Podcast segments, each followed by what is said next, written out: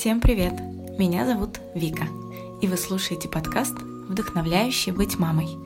Сегодня у меня в гостях логопед Марина Юрченко. И начнем мы с вопроса. Логопед – это врач или педагог? Запомните свой ответ. Правильный ли он? Узнаете в этом выпуске. Знаете, логопед помогает не только исправлять дефекты дикции. Он помогает готовиться к школе. Он помогает не только правильно говорить, но и правильно писать Профессия логопеда охватывает огромное количество областей, связанных с взрослением наших детей. Об этом мы поговорим. Приятного прослушивания. Здравствуйте, Марина.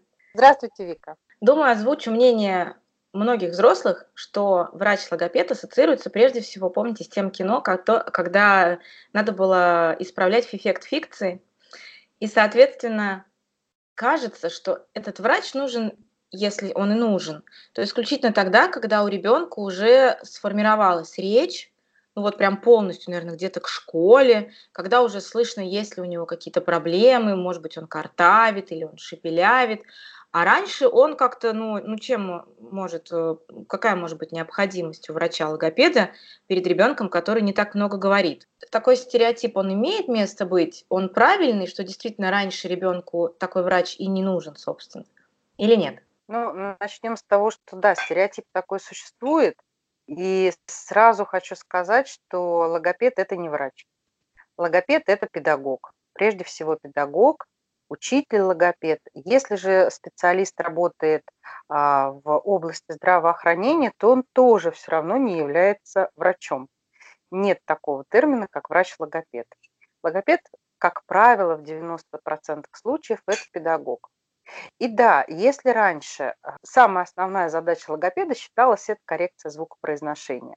И да, вот эти слова картавость, шепелявость, это действительно было а, актуально, может быть, 30 лет назад. К сожалению, сейчас, почему говорю к сожалению, потому что это действительно очень печально, к сожалению, а, контингент детей, с которыми приходится встречаться специалисту, а, он очень сильно изменился. И сейчас, наверное, просто показать логопеду ребенка можно даже в возрасте до года. Потому что даже в таком маленьком возрасте уже можно заметить, а, есть ли какие-то проблемы. И чем раньше специалист начнет работать с ребенком, тем больше шансов, что ребенок выправится и войдет в речевую норму. Хотя слова о речевой норме мне тоже не очень откликаются, потому что есть определенные прописанные нормы в учебниках, но сейчас, вот действительно, еще раз скажу, не так, как 30 лет назад, не все дети соответствуют этим нормам, и норма должна быть исходить от самого ребенка. Конечно, какие-то очень серьезные провисания в этой норме, они могут показать и специалисту, и маме в том числе, что нужно обращаться. Но сравнивать ребенка с нормой – это не совсем правильно, потому что ребенка вообще надо сравнивать с самим собой всегда. И э, нормы, которые есть устоявшиеся по учебникам, не всегда соответствуют особенностям ребенка. Так же, как невозможно сравнивать ребенка, который родился от первой беременности, от здоровой мамы в 20 лет, которой маме было 20 лет, и беременность протекала хорошо, и естественные роды.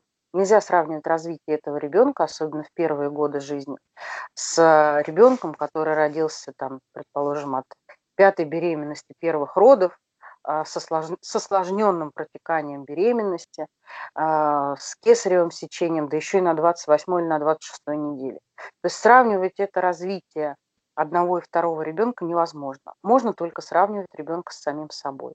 И в раннем возрасте я всем мамам рекомендую заводить речевые дневнички для того, чтобы можно было отследить динамику развития ребенка. Если динамика есть и динамика положительная, то есть ребенок развивается, это уже прям большой жирный плюс.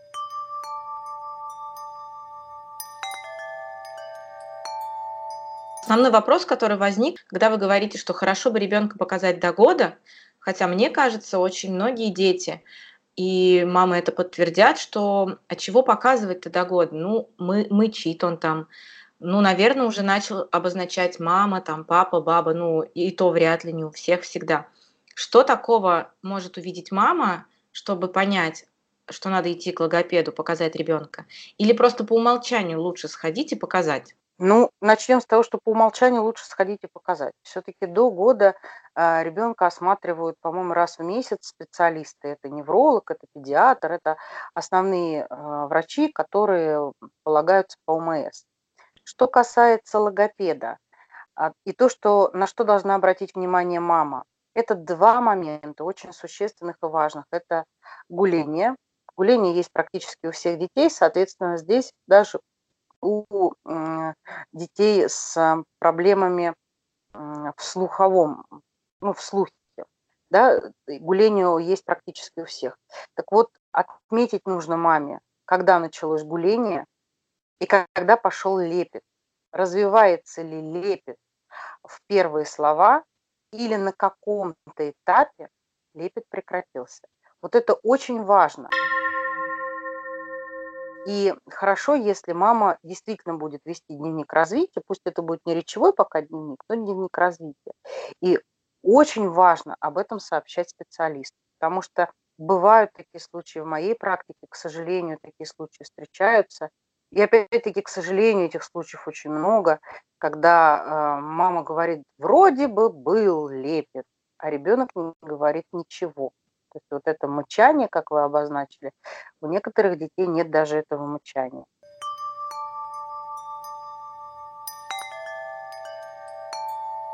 А давайте Групп... тогда разберемся. Гуление – это что? Как оно выглядит? Гуление – это вот такое а ля-ля, даже не ля, а-у. Это 3-4 месяца примерно. А-у. А вот лепет – это уже па-па-па, мама-мама, ба-ба-ба, да-да-да, дядя-дядя-тя-тя-тя. Это а уже вот лепит. лепит к какому возрасту хорошо бы, чтобы уже обозначился? 8, 9, 10 месяцев. Но опять-таки все нужно а, отслеживать по тому, какой анамнез у ребенка. Очень иногда бывает и в 7 месяцев, и в 6 месяцев бывает лепет. Но если до года лепетной речи нет, там, например, к 10 месяцам еще ни разу не было лепетной речи, это прям очень нехороший звоночек лепетная речь, она должна быть обращена к чему-то или просто ребенок ходит и сам Нет. собой эти звуки издает? Начнем с того, что в 7-8 месяцев он еще не ходит. А, лепетная речь – это пока только ребенок, скажем, изучает свой артикуляционный аппарат, понимает, что он может произносить звуки и произносит эти звуки. Это без обращения. А вот к обращению, когда он видит маму и говорит «мама, мама, мама, мама», это уже ближе, наверное, в норме, это ближе к 11-12 месяцам. Появляются первые слова. Первые их еще называют первые лепетные слова по обращению к кому-то. Мамы сейчас могут испугаться. Все сразу начнут вспоминать, а что какие звуки, да, какие звуки издает ребенок.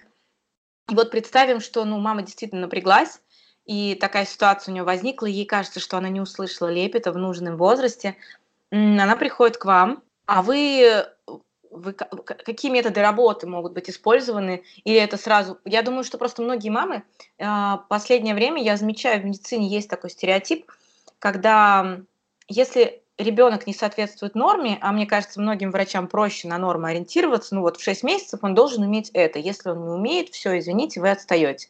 Ну, так многие врачи, к сожалению, делают.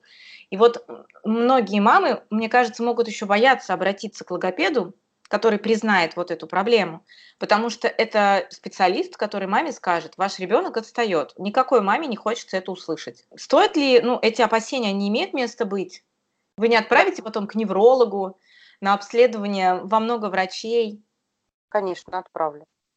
Потому что, я еще раз вам скажу, если мы рано замечаем какое-либо отставание, чем раньше мы его заметим, тем больше шансов, что все компенсируется к школе. Мозг очень пластичен. И то, что может заметить специалист и не может заметить мама, это очень важно. Я немножко сейчас от возраста до года уйду, и маленькую такую ремарочку скажу. Вот еще про один стереотип логопедов. Про звук произношения чуть позже. А вот про м, стереотип, что если до трех лет не говорит, ничего страшного. Вот у нас. И дальше э, идет, знаете, как, э, как в очень плохом кино. А, вот у меня сосед не говорил до трех лет, в пять заговорил предложениями, сейчас вообще молодец, инженером стал. Вообще само по себе, вот эта вот сама по себе фраза «не говорит», она имеет очень много оттенков. Как не говорит? Когда ко мне обращаются мамы и говорят, вот у меня там три года, ребенок не говорит. Как он не говорит? Он может не говорить распространенными предложениями. У него могут быть простые фразы. Мама, дай пить, идем гулять, киса сидит, а, Вася стоит, папа идет и так далее. Это говорит, говорящий ребенок.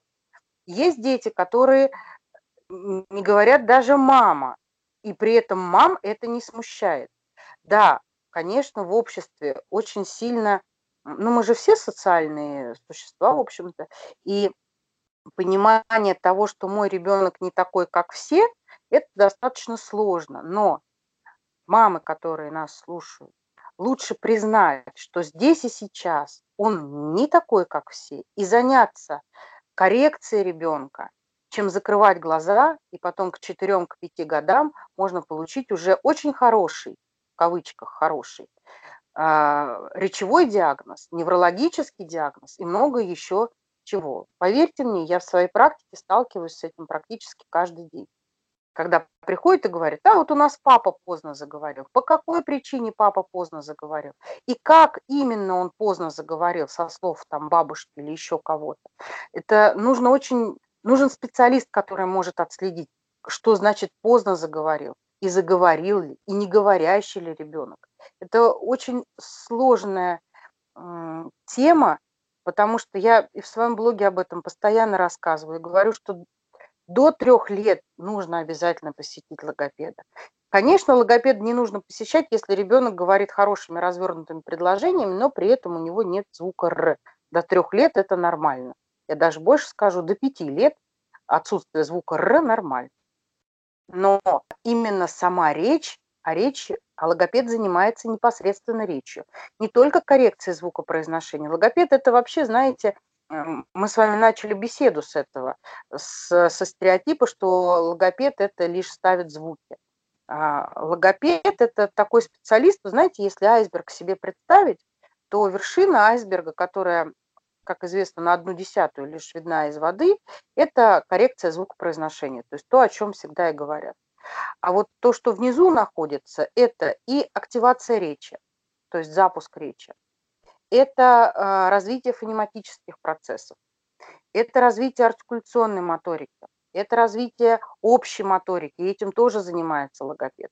Развитие межполушарного взаимодействия, развитие лексико-грамматических категорий, когда ребенок говорит а, «мой сумка» и «мой чашка». То есть когда путает слова, путает окончание слов, этим тоже занимается логопед. Когда ребенок переставляет слоги, но надо опять-таки смотреть, в каком возрасте он это делает. Если он это делает в два года, то это ничего страшного агроматизма. Какие именно слова? Когда ребенок не проговаривает слово полностью, а проговаривает, например, начало и конец только слова, или вообще только начало. И этим тоже занимается логопед. Э, ну, плюс еще он занимается мелкой моторикой, я уже сказала, крупный. Логопед прекраснейший специалист, который сможет подготовить ребенка к школе, который научит читать, научит писать, а, научит пространственной ориентировке с этим очень сложно у детей к первому классу. И что самое интересное, что логопед – это человек, который поможет ребенку правильно и грамотно писать в первом, во втором, в третьем и даже в пятом классе. Это называется коррекция нарушения письменной речи. То есть логопед занимается не только звукопроизношением, но и коррекцией письменной речи, если а, будет а, выявлен такой диагноз, как а, дисграфия. Если у ребенка проблемы с чтением и подтверждается дислексия, то, соответственно, этим тоже занимается логопед. Логопед за, а, занимается темпоритмической стороной, так называемыми запинками, заиканием. Логоневрозом. Это все синонимы одного слова. Логопед также занимается работой с людьми, у которых вследствие каких бы то ни было изменений происходит распад речи. Это логопедофизиолог. Это люди после черепно-мозговых травм, это люди после инсультов. Это, а сейчас инсульты молодеют. То есть это не обязательно бабушки и дедушки, старушки. Вообще профессия логопеда, она очень многогранна. Настолько многогранна, что э, сужать это в рамки только звукопроизношения невозможно. Я думаю, многие не знали, что письменной речью занимается тоже логопед. Поэтому, ну, для меня, например, это, да, стало сейчас открытие. Когда ко мне приходят и говорят, вот сейчас же с появлением интернета, есть мамы, которые действительно опасаются, как вы говорите, а есть мамы, которые очень много всего читают, но поскольку вся информация в средствах массовой информации, в социальных сетях, она носит достаточно поверхностный характер, никто глубоко не копает. И вот мама пишет, ребенок, например, у нее безграмотно, мама решает, ой, модное слово дисграфия, надо идти к логопеду. Приходит к логопеду, приносит тетради, а там нет дисграфии. То есть дисграфия, она тоже выявляется, ее тоже нужно, ее нужно увидеть, понимаете, именно в письменной речи. Есть ложная дисграфия. здесь, если по каждому вопросу копаться, ну, совсем чтобы глубоко не уходить, могу сказать, что в первом классе дисграфии не бывает потому что у ребенка только формируется навык письма. И вообще дисграфия, а, был такой известный нейрофизиолог, э, невролог Леонтьев, а, Илурия.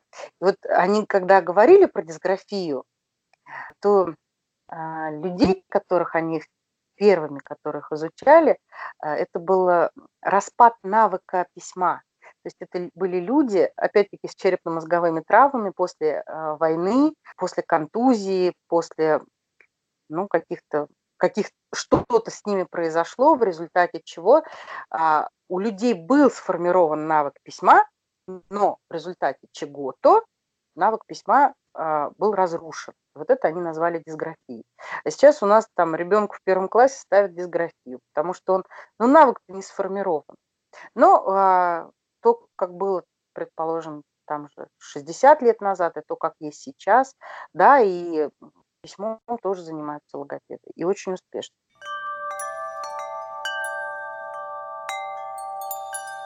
Вот если мы вернемся к маленьким детям и озабоченным мамам в вопросах того, что их ребенок не разговаривает или у которых есть опасения, ну, потому что всегда же есть момент, когда у соседей всегда ребенок начал разговаривать раньше, и мы начинаем засматриваться да. на своего и думать, что с нашим что-то не так. И вот, например, момент, когда ребенок начинает идти, пока не школа, возьмем сад, где тоже есть, да, логопед должен быть в саду, насколько я знаю, тоже должен это контролировать это, этот момент. И, в принципе, ну вот в нашем саду, например, можно по желанию а, попроситься к логопеду на прием, чтобы логопед посмотрел на ребенка и сказал, какая там сейчас ситуация у ребенка происходит. Но при этом многие начинают беспокоиться о речи, еще даже когда дети идут в ГКП, это еще раньше, это в полтора года, и тоже уже задумываются, что, а, например, ребенок а, не говорит словами, как там стул, стол, там мам, мама, может быть, уже говорит, но какие-то более длинные слова. Пить, например, он не говорит. Но а, при этом а, говорит а, какие-то слоги из этих слов и, возможно, сопровождают каким-то действием. И мама понимает, что если он говорит «пи» и про, тянет к ней руку, то это значит, видимо, пить. Ну вот что-то подобное, да? Или, например, если он гулять и подходит к двери и говорит там что-нибудь «гу» или что-нибудь, или «гуляю», ну что-то вот подобное. Многие мамы могут сказать, что мой ребенок не говорит, потому да. что, ну, он же не да. говорит полноценных слов, значит, мой ребенок не говорит. По факту э, мы можем сказать, что эти страхи беспочвены, и вообще-то он уже говорит. По факту нужно все решать э, с конкретным ребенком и конкретной мамой. Таких запросов, как вы мне сейчас озвучили, огромное количество, и Инстаграм пишут. А, просто вот, ну, практически под копирку то, что вы сказали. Все нужно смотреть, именно смотреть. Не по телефону, даже не по скайп-консультации, а нужно смотреть в кабинете. И поскольку ребенок маленький, это можно сделать, может быть, даже не за одно занятие. Концентрация внимания у детей этого возраста 10-15 минут, поэтому диагностика больше будет проведена с мамой, но в то же самое время специалист будет наблюдать за ребенком, как он играет. Э, здесь же очень много факторов. Есть ли манипулятивная игра у ребенка? Говорит ли он эти слова, даже вот эти маленькие кусочки слов, в, какую-то, в какую-то конкретную ситуацию? Либо он эхололичен, то есть выдает слова, но при этом эти слова никак не соизмеримы с контекстом ситуации. Все это должен оценивать специалист. И только после этого специалист либо ставит диагноз, либо отправляет э, ребенка, пишет заключение и отправляет ребенка на дополнительные исследования. А на какие исследования может отправить логопед? Э, как правило, к неврологу, для того, чтобы невролог посмотрел и направил еще на какие-то дополнительные обследования, если это нужно. Э, это может быть просто темповая задержка, и специалист, если специалист опытный и грамотный, то он может примерно сказать, что да, есть небольшая задержка, но это будет темповая задержка, там, предположим, на 2-3 на месяца. То есть даже такой маленький промежуток уже может многое решить, 2-3 месяца? Может да, все измениться кардинально? Иногда достаточно а, показать маме, как нужно взаимодействовать с ребенком а, для того, чтобы дать вот а, такой пинок ребенку для развития речи. И этого бывает достаточно. То есть дать некоторые рекомендации, подсказать, направить. И если мама начинает э, играть с ребенком и взаимодействовать согласно этим рекомендациям, то результат э, при прочих равных условиях ребенок будет говорить.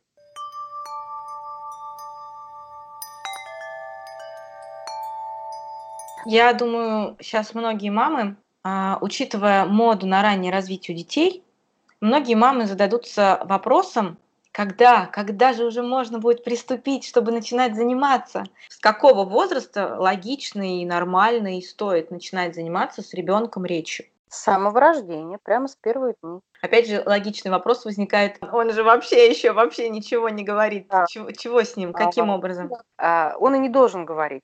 Но, естественно, в один, два, три дня и там в месяц он не должен говорить. Но разнообразные пестушки, покачивание, то, что делали с нами наши прабабушки, а, ритмизация речи, а, укачивание ребенка в такт, прохаживаясь и покачивание его, а, поглаживание ритмичные, мелодичность вашего голоса. Все это влияет на развитие фонематических процессов, а соответственно и на развитие речи. Чуть ребеночек подрастает, а, даже кормление грудью является уже, в общем-то, подготовкой артикуляционного аппарата к непосредственно к речи. Поэтому все, о чем я говорю, это ведь тоже является подготовкой, базисом для речи. Пальчиковая гимнастика, ну не такая прям растиранием, а поглаживание и обязательно ритмизация речи. Не только ритмизация укачивания, но и ритмизация речи. Колыбельные, какие-то слова, которые идут в рифму с другими словами, стихи. Очень я люблю Агню Барту, они коротенькие. Это все способствует речи, все абсолютно, прям с первых дней жизни. Купаете ребенка, вы с ним разговариваете, но здесь прям вот но с красным восклицательным знаком. Ваша речь должна быть медленная, вот такая, как у меня примерно сейчас. Она должна быть четкая и никаких сюсюканий, вот это ты мой сласенький бусинский, ну мой сласенький, вот это вот, этого нужно избегать, потому что формируется слухоречевое внимание, не соответствующее той речи, в которой мы говорим. А, с, начиная с возраста, когда ребенок уже может сидеть, когда у него есть концентрация внимания, после того, даже на игрушку, после того момента, как у ребенка появился лепет, гуление уже прошло, лепет появился, а вы можете уже с ним просто заниматься там. Две-три минуты, два раза в день а, вы это делаете непосредственно в занятии. А все остальное время, которое, ну какое занятие может быть? Какую-то одну пестушку вы ему говорите, там, что в горбу денежка, кто послал дедушка, ритмично а, постукиваете ребенка по спинке, когда он лежит у вас на коленочке, вы его ритмично постукиваете, отстукивая ритм, и проговариваете. Какое-то может быть движение с тем же самым куку, -ку, где вот, на, бери. Можно глаголы. Вот э, вообще глагольный словарь, он очень мощный, сильный. А, кто? Мама. Где? Вот. Это все влияет на речь. Несмотря на то, что сейчас я говорю, и кажется, что взрослая женщина говорит, ну, смешные какие-то вещи, а, я всегда родителей, которые ко мне приходят, я их всегда призываю немножечко сойти э, с вот этой возрастной какой-то платформы и перейти на уровень ребенка.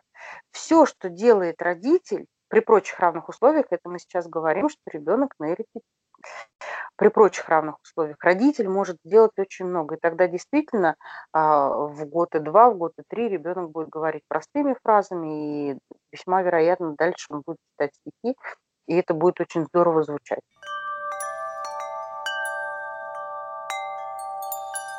Ну, я правильно понимаю, что для лучшего развития ребенка мама должна находиться в таком неком режиме радиомама, и практически круглосуточно вещать. Вот как раз круглосуточно вещать не надо. Потому что Но... я знаю, что есть такой стереотип. Многие мамы говорят, Нет. у которых ребенок рано говорит. Он говорит, ну как же так, у тебя такой чудесный малыш. Она говорит, потому что он у меня родился, и я с ним круглосуточно разговариваю.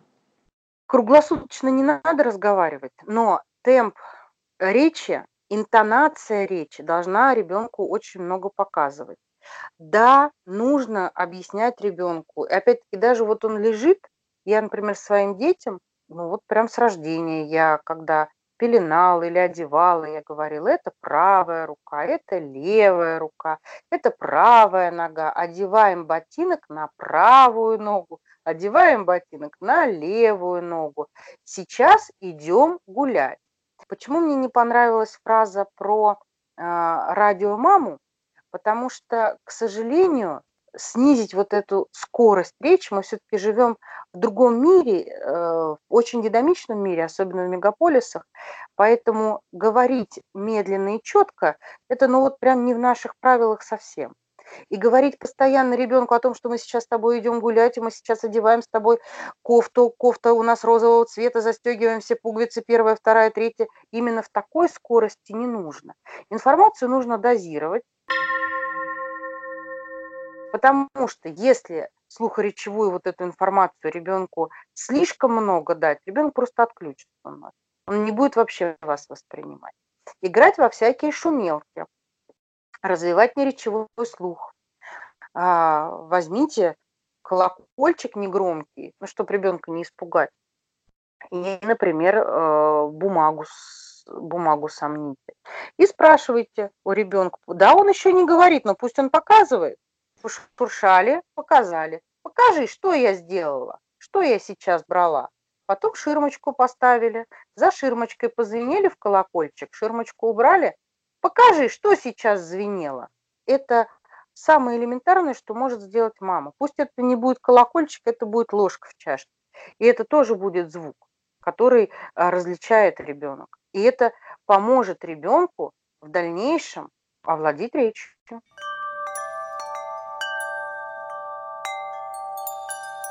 А мелкая моторика, перебирание, не знаю, игрушек в макаронах, какие-нибудь такие вот штуки, они помогают развиваться? Или это просто помогает общему развитию ребенка? Это способствует развитию в том числе и пространственной ориентировки, и косвенно помогает развитию речи. Если вы при перебирании игрушек в макаронах будете активизировать какой-либо словарь, прятать игрушку и просить «Ищи!» Вася, что ты делаешь? Ищу. Вот в таком ракурсе, если работать, то да, будет еще и развитие речи.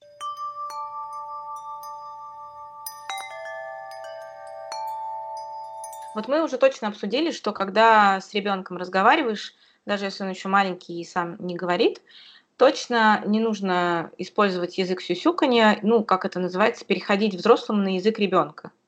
Потому что лично я из своего детства помню, мне кажется, у нас сюсюкали вообще все взрослые вокруг, и мне кажется, вот подход переставать сюсюкать – это какое-то уже что-то современное. У меня такое ощущение есть. Но при этом, когда ребенок начинает говорить, уже прям словами и предложениями, логично, что он начинает совершать какие-то ошибки в речи, не так склонять, не так э, использовать какие-то другие окончания неправильные. Как его поправлять верно, когда ребенок ошибается?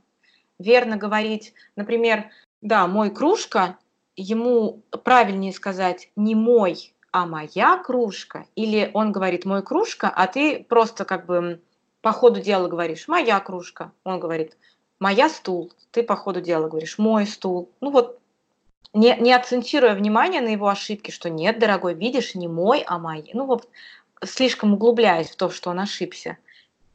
Вы знаете, здесь нет одного какого-то правильного или неправильного, правильной или неправильной позиции. Каждая мама выбирает именно тот способ донесения правильной информации, который Э, который необходим именно для, для ее ребенка. То, что срабатывает с вашим ребенком, а, другого ребенка может травмировать. И так же, как и наоборот. Но я, поскольку я логопед, я обычно, тоже у меня дочка путала, ну, я ей говорю, это чья чашка? Моя чашка, чья? Моя. И она сейчас у меня если где-то сомневается, она все время спрашивает, чье, чей, мой и так далее. То есть каждая мама находит э, свой подход. У меня был случай из практики. Старшая девочка и младший мальчик. Разница у них была, наверное, года четыре. То есть для братика сестричка была э, таким вот прям примером для подражания. И братик очень долго, вплоть до школы, а, о себе говорил в женском роде. Я пошла, я нашла, я увидела, я покрасила, я нарисовала. А, маму это очень сильно беспокоило, но остальных проблем у ребенка не было. И ребенок пошел в школу, эта проблема сама собой ушла. То есть э, здесь, наверное, скорее психолог чем-то поможет, чем логопед. То есть прям впадать в панику и кричать, что все плохо, плохо, плохо, тоже не стоит. Но я всегда так говорю, если маму что-то беспокоит в речевом развитии, вот она еще не может даже понять, что именно беспокоит, но что-то беспокоит, лучше всего обратиться к специалисту. Потому что специалист маму либо успокоит, либо скажет, что да, нужно работать дальше и развиваться дальше.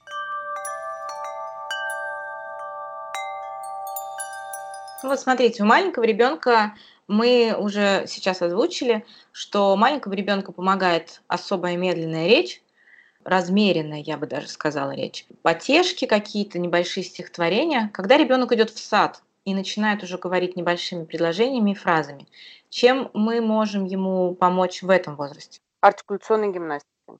И вот здесь а, возникает еще один очень важный момент.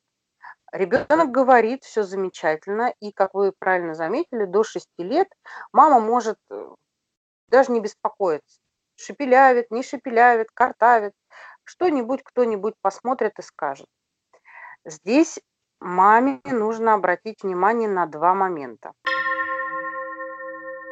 Первый момент как ребенок произносит свистящие звуки, есть ли у ребенка межзубное произношение, то есть когда свистящие и шипящие звуки произносит ребенок, при этом язык располагается между зубами.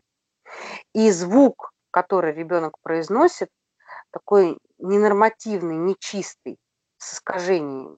То есть если второе, язык между зубами, это не, не норма. На это, это надо обратить не... внимание. Это угу. даже вот прям два года надо к логопеду идти. И если это горловое произношение звука «р», а, то, что вы называете картавостью, то даже если это два года, три года, все равно нужно идти к логопеду. Потому что и в первом, и во втором случае профилактикой и дальнейшей коррекцией будет являться артикуляционная гимнастика и речевая, э, и дыхательная гимнастика. Это то, что необходимо прямо вот однозначно. Вы сказали, что горловое произношение буквы «Р» – это неправильно. А какое тогда у, в этом возрасте правильное, на что, по поводу чего не стоит беспокоиться? Замена, отсутствие звука. Даже лучше, если будет замена либо на «Л», вот угу. «Л» прямо, либо на «В» они заменяют еще. Ну, говорят, не рука, а лука. Угу. Не рука, а лука. Лука, юка. Даже а, гор, а горловое это тогда как? Это когда... Как французы а, говорят? произношении, когда работает у нас маленький язычок. А, а, рука, вот так. Если он говорит с помощью языка, нашего угу. большого да. это сложно посмотреть. Достаточно попросить ребенка, попросить э, порычать, как тигр, и при этом заглянуть ему в рот. Если при э, этой просьбе язычок наш лежит, большой который лежит внизу, э, а звук все-таки идет, то это не нормативный звук. И с этим звуком нужно работать, даже в 2 и в 3 года. Если же, как вы говорите, замена, то в возрасте до 5 лет это является нормой. Мне просто кажется, это очень важный момент, потому что, ну, сдается мне, многие мамы радуются, когда у них ребенок рычит в малом возрасте, а получается так, что если он рычит, ну, как бы не тем местом, то и радости особо не надо испытывать. Радость не нужно испытывать э, в этом случае вообще, потому что чем дольше откладывается поход к логопеду, тем больше вероятность того, что это будет очень длительная автоматизация, сложно исправить. Вот. Особенно нужно на это обратить внимание мамам, чьи дети а, не были на грудном вскармливании. Потому что грудное вскармливание помогает ребенку растянуть подъязычную связку за счет, а, а благодаря подъязычной связке, точнее, благодаря растянутой подъязычной связке у нас появляется звук «р», ну, в дальнейшем возрасте, к 5 годам. Если же а, подъязычная связка укорочена, то ребенку сложно поднять язык вверх, и как следствие, ну, это как одна из причин, не обязательно, что именно она есть, причин много, а, и ребенок будет говорить горлом. А укороченная подъязычная связка, она еще влияет у нас на прикус. А прикус влияет у нас на осанку, или осанка влияет на прикус. В общем, у нас все в организме очень сильно связано.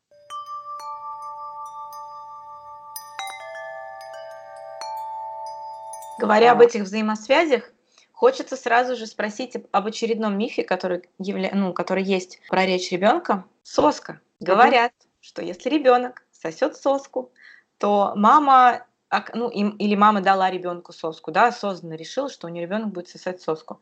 А мама сделала не очень хорошую услугу для ребенка, потому что ребенок, сосущий соску, позже начинает говорить. Это правда? Ну, прямой причинно-следственной связи, я так предполагаю, ученые не выявили. Но то, что соска не стимулирует говорению, формируется вот этот сосательный рефлекс, который в дальнейшем может переходить в какие-то не совсем социально возможные нормы, а, это сложно.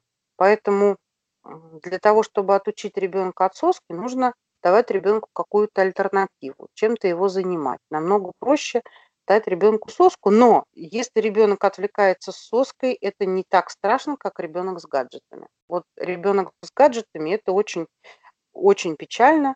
Ко мне периодически приходят такие дети, и буквально недавно у меня новый появился ученик, э, который до двух лет был с айпадом. Он не ползал, не ходил, не бегал, он просто был с айпадом, это было очень удобно. Но согласитесь, это же ведь удобно, когда ребенок не разбрасывает игрушки, не открывает ящички, не открывает шкафы, когда ребенок э, тихо, мирно сидит, спокойно, его где посадил, там и взял. Это очень удобно. А ведь, как я в начале нашей беседы говорила, крупная моторика, она является стимулом к развитию речи. Поэтому чем больше двигается ребенок, чем активнее он это делает, тем а, быстрее будет развиваться речь. Здесь все очень взаимосвязано. Поэтому меня сейчас как специалиста не так сильно беспокоят соски, потому что все это можно так же, как и памперсы до трех лет. это скорее к психологам, это такая инфантильность у детей. И в моей практике были случаи, когда неговорящий ребенок после отучения от памперсов начинал говорить. То есть для ребенка вообще процесс отучения от памперса является очень значимым. И когда ребенок сам начинает проситься на горшок, это уже совсем другой ребенок, не тот ребенок, который был в памперсе. Он развивается и интеллектуально, и физически, и в том числе э, в речи. Поэтому на вопрос про соску, да, конечно, лучше без соски, да, конечно, лучше с грудью, да, лучше без гаджетов. Но если э, на чаше весов положить соску и iPad, то пусть лучше будет соска, чем iPad.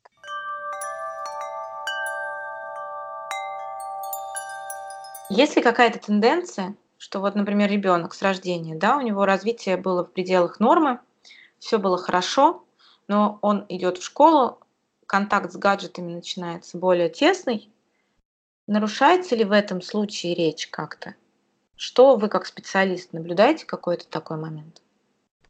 Любой навык, который не автоматизирован до конца, а, может быть утерян. Либо утерян временный, потом быстрее восстановится, ну, может быть утерян. Как правило, дети к школе уже прекрасно говорят. А, и вообще желательно все-таки сделать так, чтобы у ребенка к школе была грамотная и чистая речь.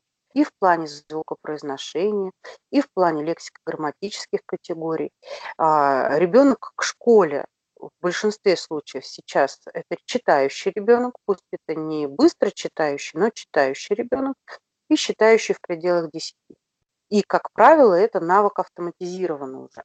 Поэтому говорить о том, что именно речь может страдать, а, когда у ребенка появляются гаджеты в неограниченном доступе, я бы так не стала говорить. Но у ребенка страдает однозначно внимание, концентрация внимания – и психологическая база от этого очень сильно страдает. Так же, как и психологическая база речи.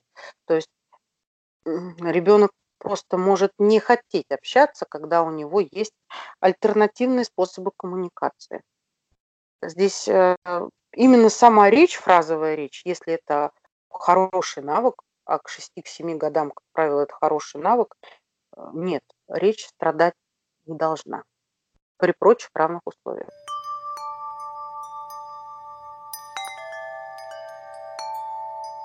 Спасибо большое. Мне очень понравилась наша беседа. Мне она была очень информативной, и, честно признаюсь, я узнала несколько моментов, которые для меня были открытием. Хочу вас попросить сказать что-нибудь напутственное мамам, у которых ребенок только появился, и они озабочены тем, что чтобы речь ребенка была хорошей, правильно развивалась. В связи с тем, что сейчас огромное количество и огромная возможность узнавать разных специалистов, а, следить за ними в блогах, я призываю мам, а, которым не безразлична речь их детей, быть подписанными на нескольких специалистов для того, чтобы на нескольких, может быть, там, на двух, на трех, на четырех, для того, чтобы понимать, кто такой логопед, как он работает, чтобы видеть методы работы этих специалистов всех. Не откладывать поход к специалисту э, на когда-то, на потом. Однозначно не надо слушать бабушек и дедушек, которые сидят на скамейке и говорят, ой, да ладно, логопеду лишь бы деньги взять. Я могу предположить, что есть специалисты, которым действительно нужны только деньги.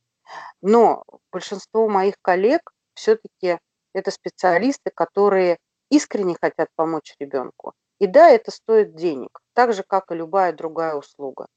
Но, на мой взгляд, на взгляд и специалиста, и мамы, лучше один раз заплатить за услугу и, услышать о необходимости, либо о том, что ребенку не нужен сейчас специалист, чем исправлять то, что можно было исправить в раннем возрасте.